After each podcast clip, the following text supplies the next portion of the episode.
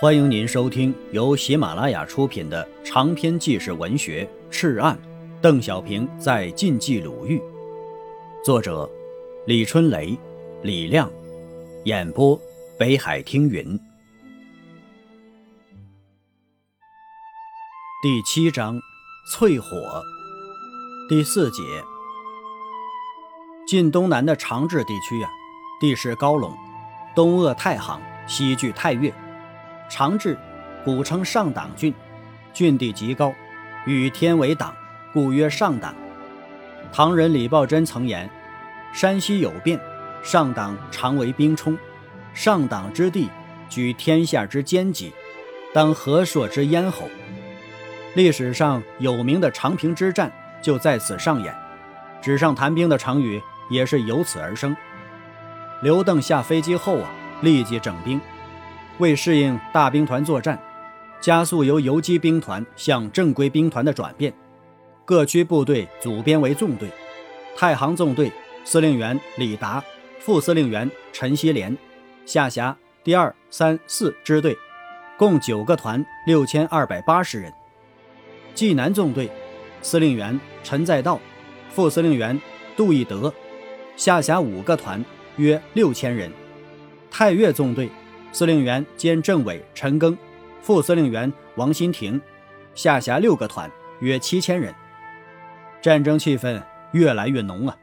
太行山与延安之间，加急电报往来频传。八月二十五日，刘邓滕伯致副治并军委电：阎锡山之六十一军两个师、十九军两个师、一个炮兵团及多股之杂牌军和改编之伪军。共约一万五千人进于上党区，已占据六成。我为消灭该敌，完全控制上党地区，并声援当前的国共谈判，巩固抗战果实，决集结太行、太岳和济南主力进行上党战役，预期十天内开始。望复制，立即开至屯留以西之张店地区。陈赓在该地区等候。复制要造谣打鱼刺。太谷、清源严军隐蔽南移，何时到达张店？望告。八月二十六日，刘邓报毛主席电：近日，阎锡山又加一个旅及地方部队约五六千人到长治一带，现上党地区即有阎军四个师及杂丸，共约一万五六千人。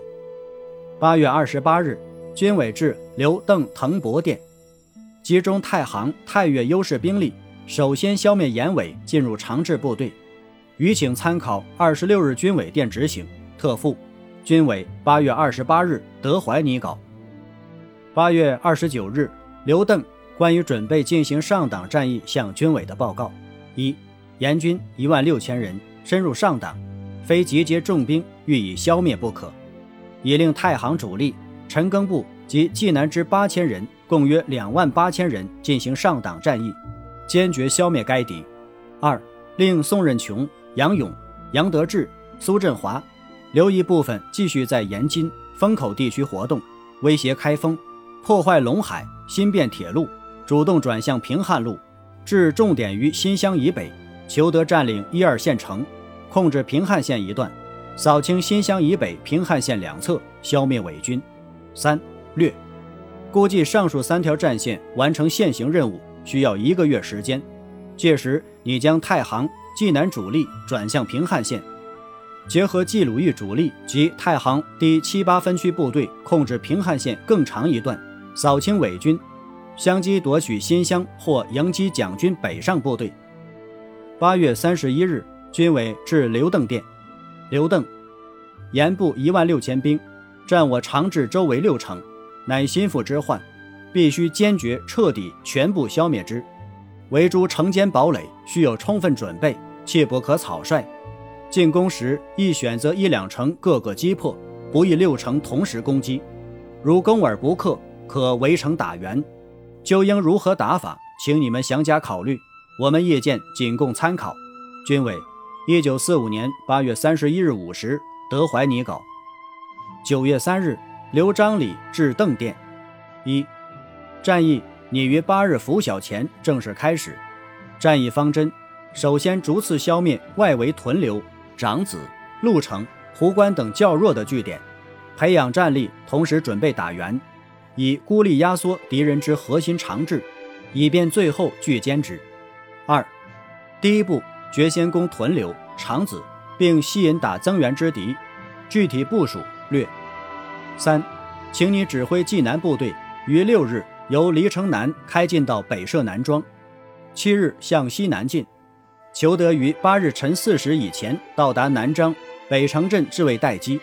指挥四分区长治附近小部队，并与太岳部队取得联络。四，我们拟于七日到太岳部队指挥，并与你联络，请你向洪坤再到维杰转达战役方针。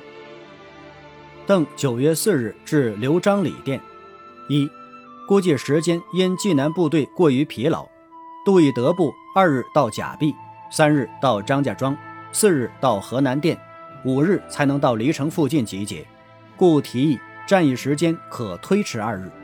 二、建议太行攻屯留，太岳攻长子，济南部队攻鹿城，集中三城攻克后会攻长治。三。太岳部队三日可全部到达张店。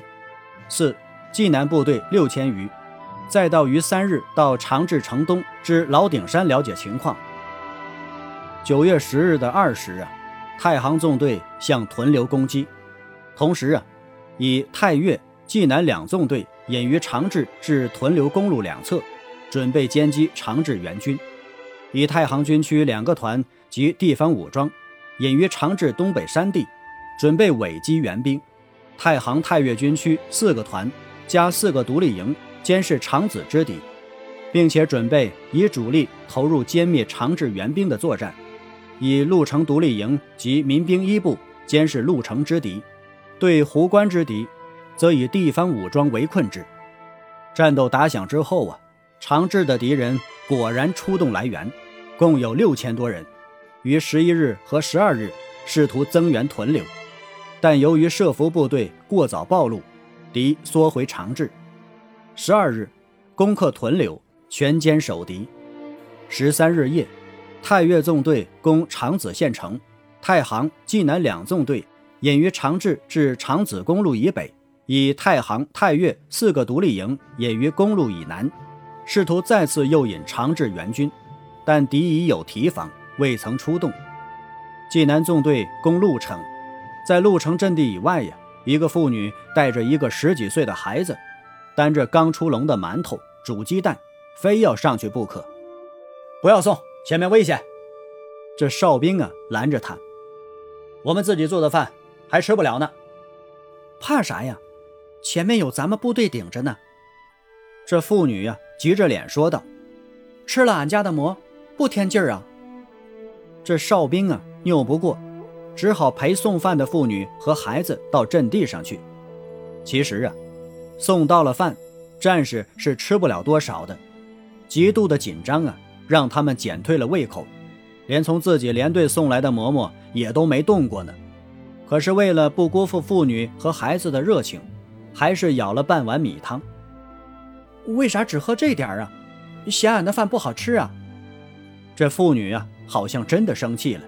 又赶紧把热腾腾的鸡蛋硬塞过来，一个战士无可奈何，也从一旁的篮子里拿出了几个自己连里送来的白馍馍，放进妇女的筐里，说道：“你们这一代让日本鬼子糟蹋不浅，吃上白面不容易，带回去让孩子他爹尝尝。”突然呢，这妇女孩子哇的一声大哭起来，战士们都慌了，围过来一大帮。以为是这个战士欺负了弱者，妇女拉着孩子突然跪下说道：“我孩子他爹，就是年时三月让鹿城保安队打死的，那个姓黄的黑狗队长领的头。听说他现在又被老严封作什么爱乡团长，你们可得把鹿城打开呀，可别放过那个姓黄的呀。”十六日夜，济南纵队发起攻击。十七日攻克潞城，十八日以太行部队攻壶关，太岳纵队再攻长子，十九日拒克。至此，连同之前的相环战斗，刘邓连克五城，长治阎军完全孤立。亲爱的听友，本集播讲完毕，感谢您的收听。